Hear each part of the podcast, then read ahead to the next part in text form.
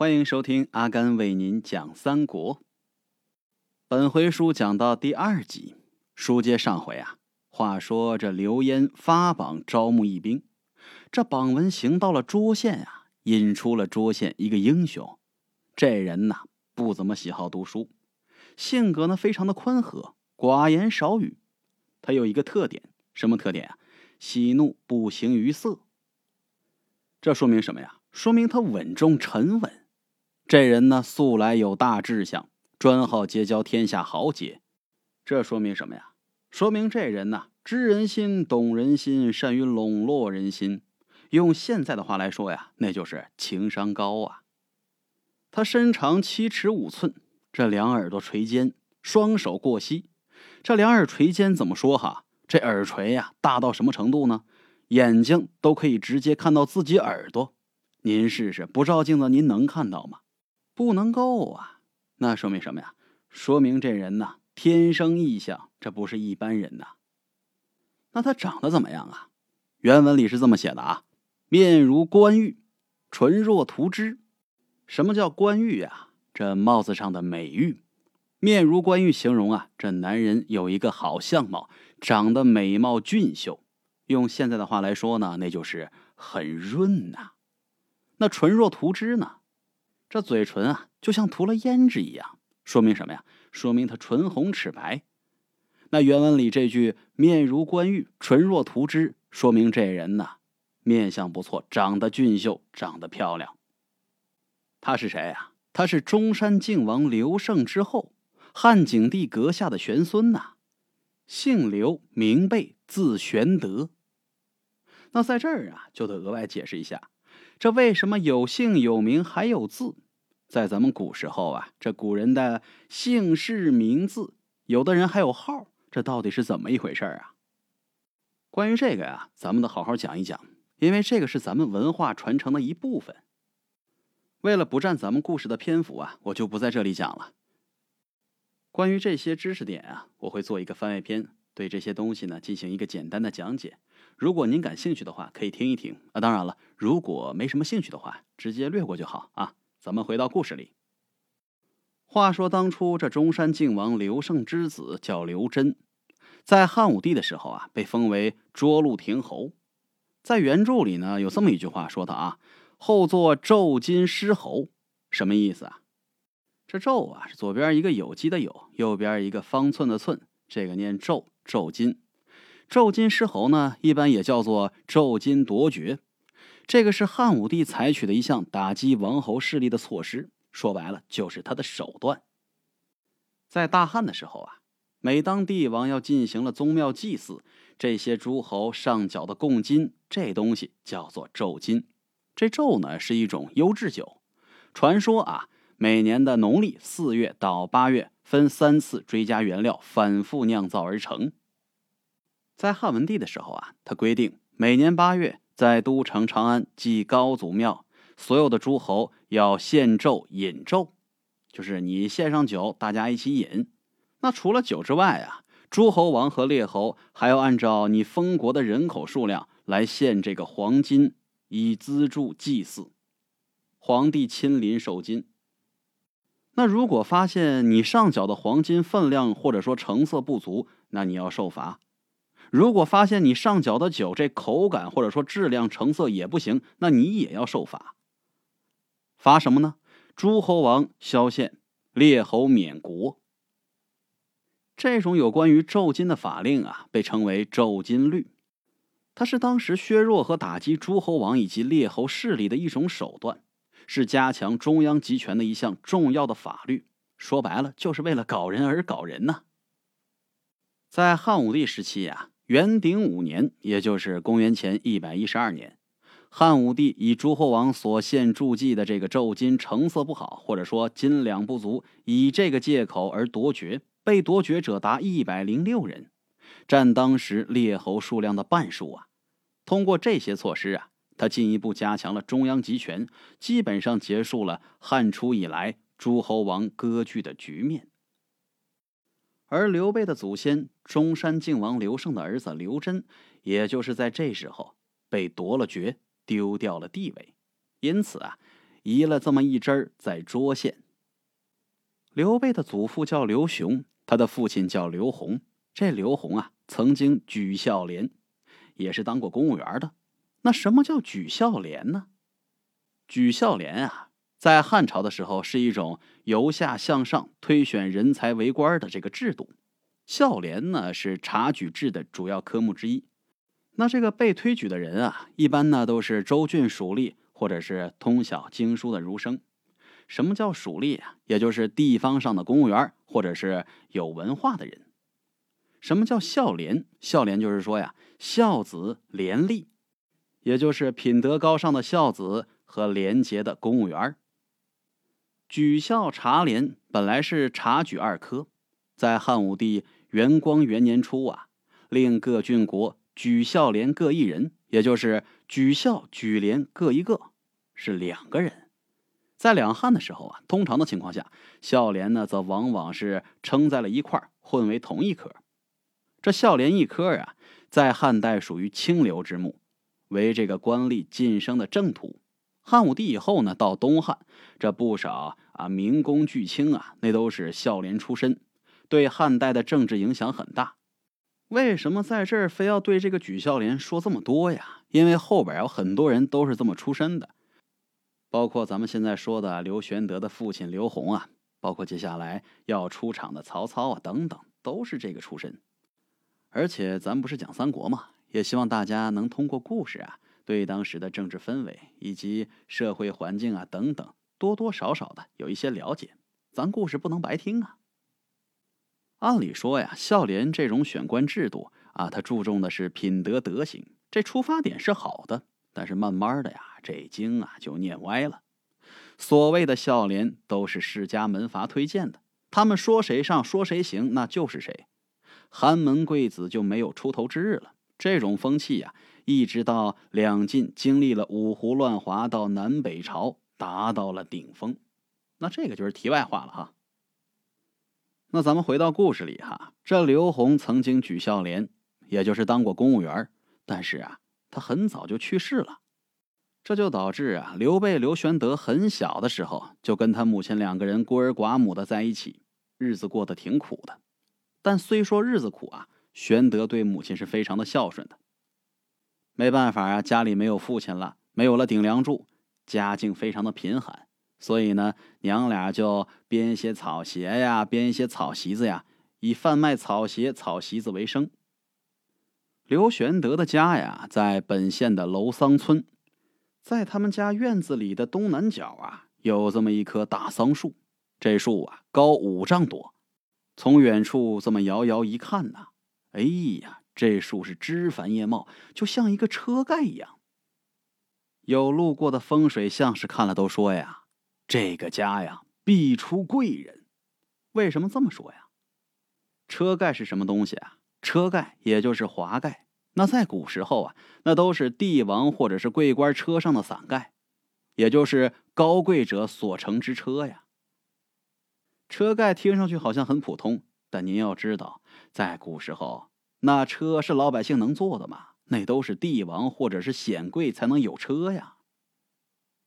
在刘玄德小的时候啊，跟乡里的小孩一起在他们家树下玩，他就说呀。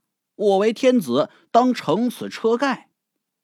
他叔父刘元起一听这话，哎呦，这孩子说话奇呀！他心想：此小儿非常人也呀。因为见到刘玄德家里实在是贫困，他常年呀资助他们。等到刘玄德十五岁的时候，他母亲让他出去游学。他曾投师在郑玄和卢植门下，拜这二位为师，跟公孙瓒等人呢。是同学校友。等到刘焉发榜招军的时候啊，刘玄德已经是二十八岁了。话说那天他见了榜文，就这么站在榜文前，愣愣的看了好久好久。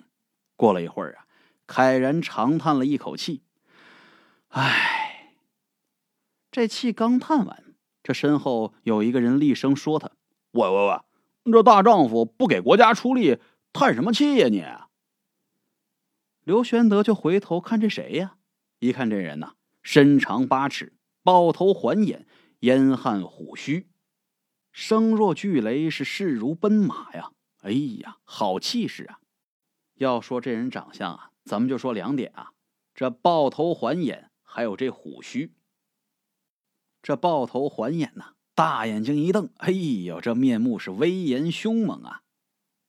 而这虎须呢，老虎可能您没摸过，这猫您见过吧？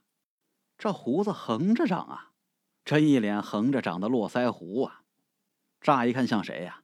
像徐锦江先生演的这个鳌拜呀！嘿呦，甚是凶猛。刘备这么一瞧，哟，这人是形貌异常啊！他就问他呀，叫什么呀？这人说呀，俺姓张，名飞，字翼德。俺们家呀，世代居住在涿郡，家里情况还不错，条件挺好。啊，有庄有田，这田地还都不少。家里呢也做点小生意啊，卖酒屠猪，什么都干。我这人啊，专好结交天下豪杰。我刚才看见你看到这个榜就叹气了，所以我就问问怎么了。刘备就说呀：“哎，小兄弟啊，你不知啊，我本是汉室宗亲啊，我姓刘，叫刘备，字玄德。如今这黄巾贼猖乱啊。”我本来呢有志欲破贼安民，可惜呀力有不逮，恨力不能啊，所以长叹呐。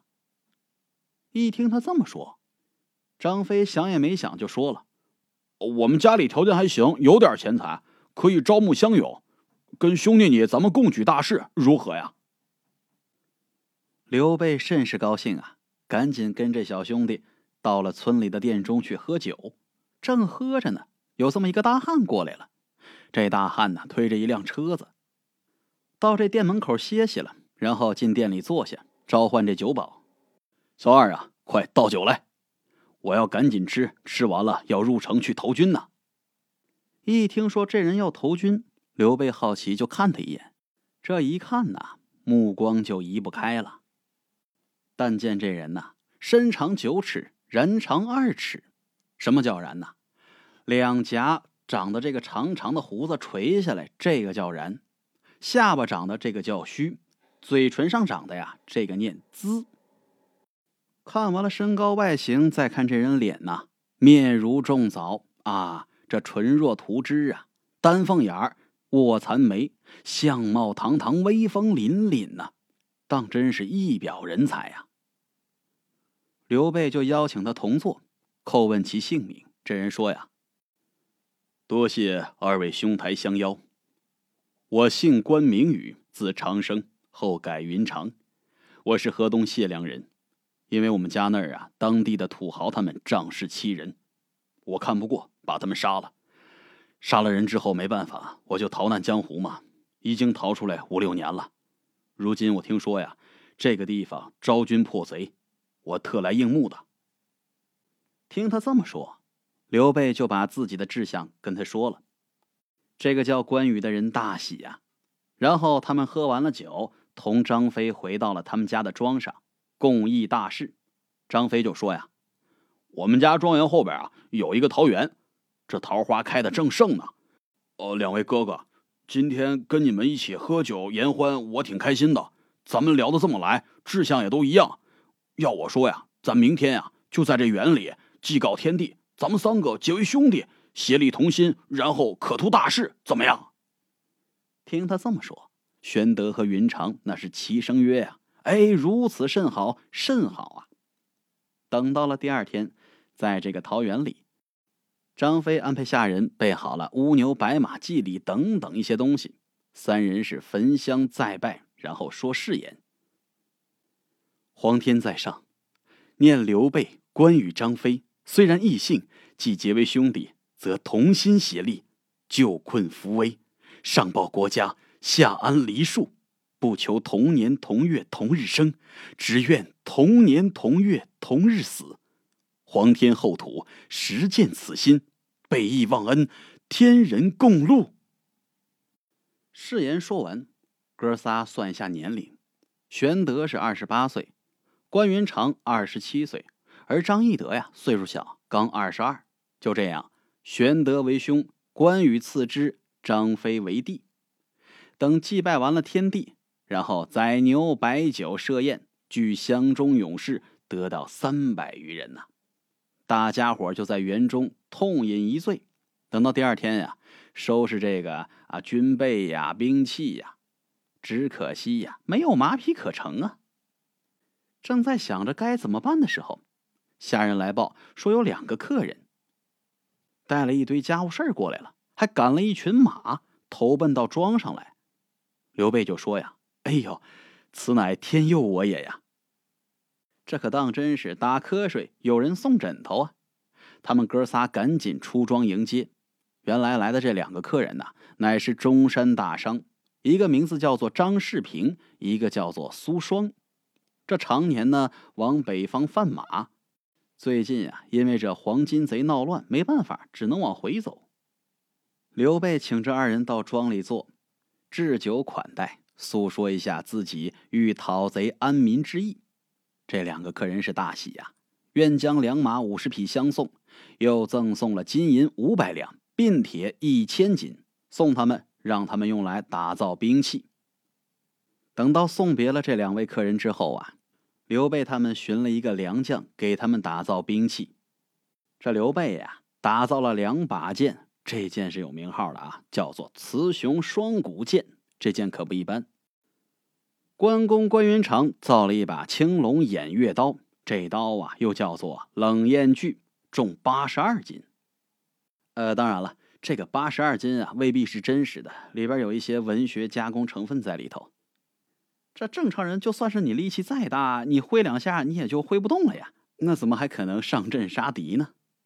在这里啊，说这八十二斤，就是为了突出关公关云长武力非常高，有一种英雄无敌的感觉。而张飞呢，他造了一把丈八点钢矛。然后这哥仨造完了兵器，又都备好了全身的铠甲。等到这些都做完之后啊，一共聚集了乡勇五百余人。然后带着五百余人来见邹靖，邹靖引荐他们见太守刘焉。等到哥仨都参见完之后，互通姓名，玄德就说起了自己的宗派。刘焉大喜呀，于是就认了刘玄德为自己的侄子。这都是一家嘛。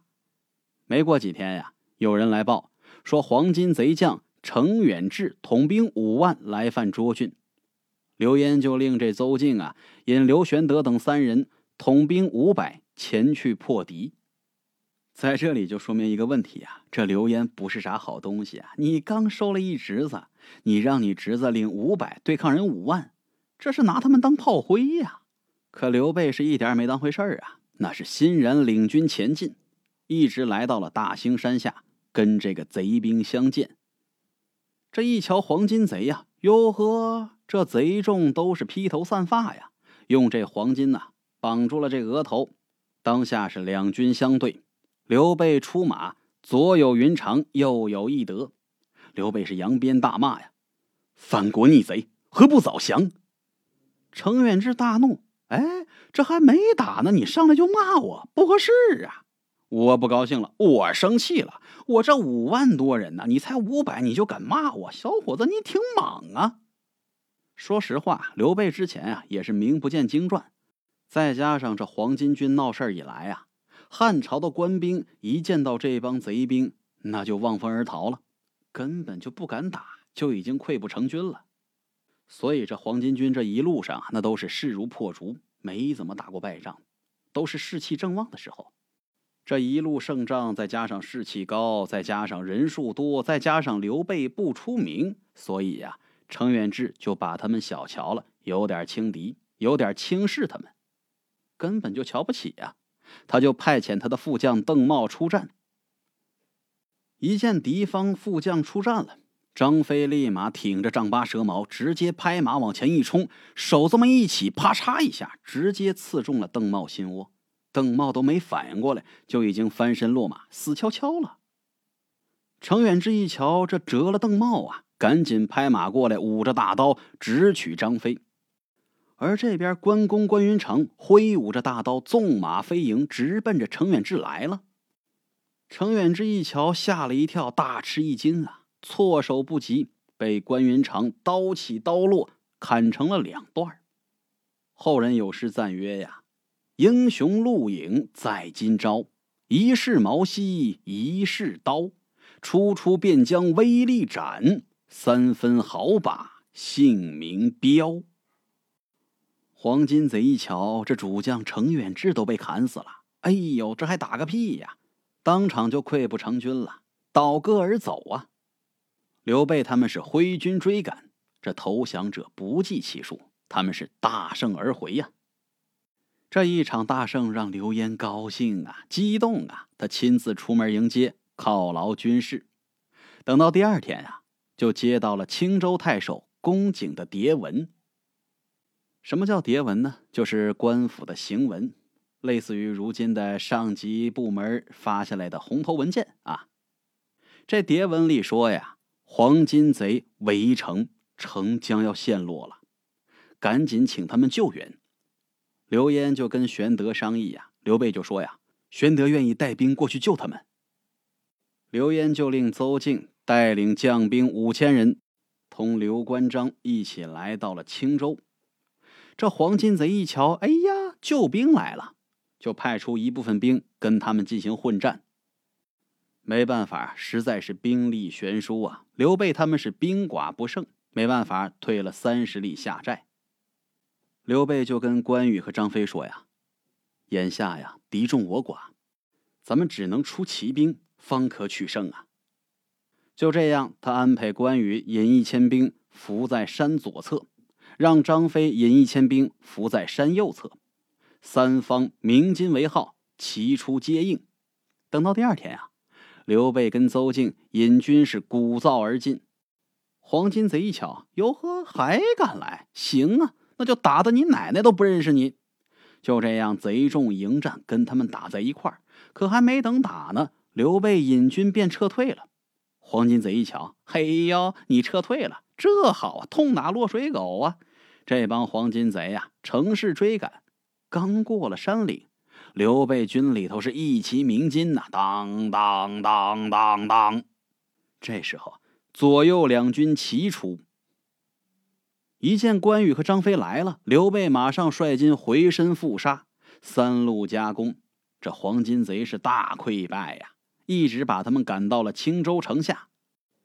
都到了这时候了。青州太守公瑾也率着民兵出城助战，这黄金贼是一场大败呀。当下就是缴路极多，就这样解了青州之围。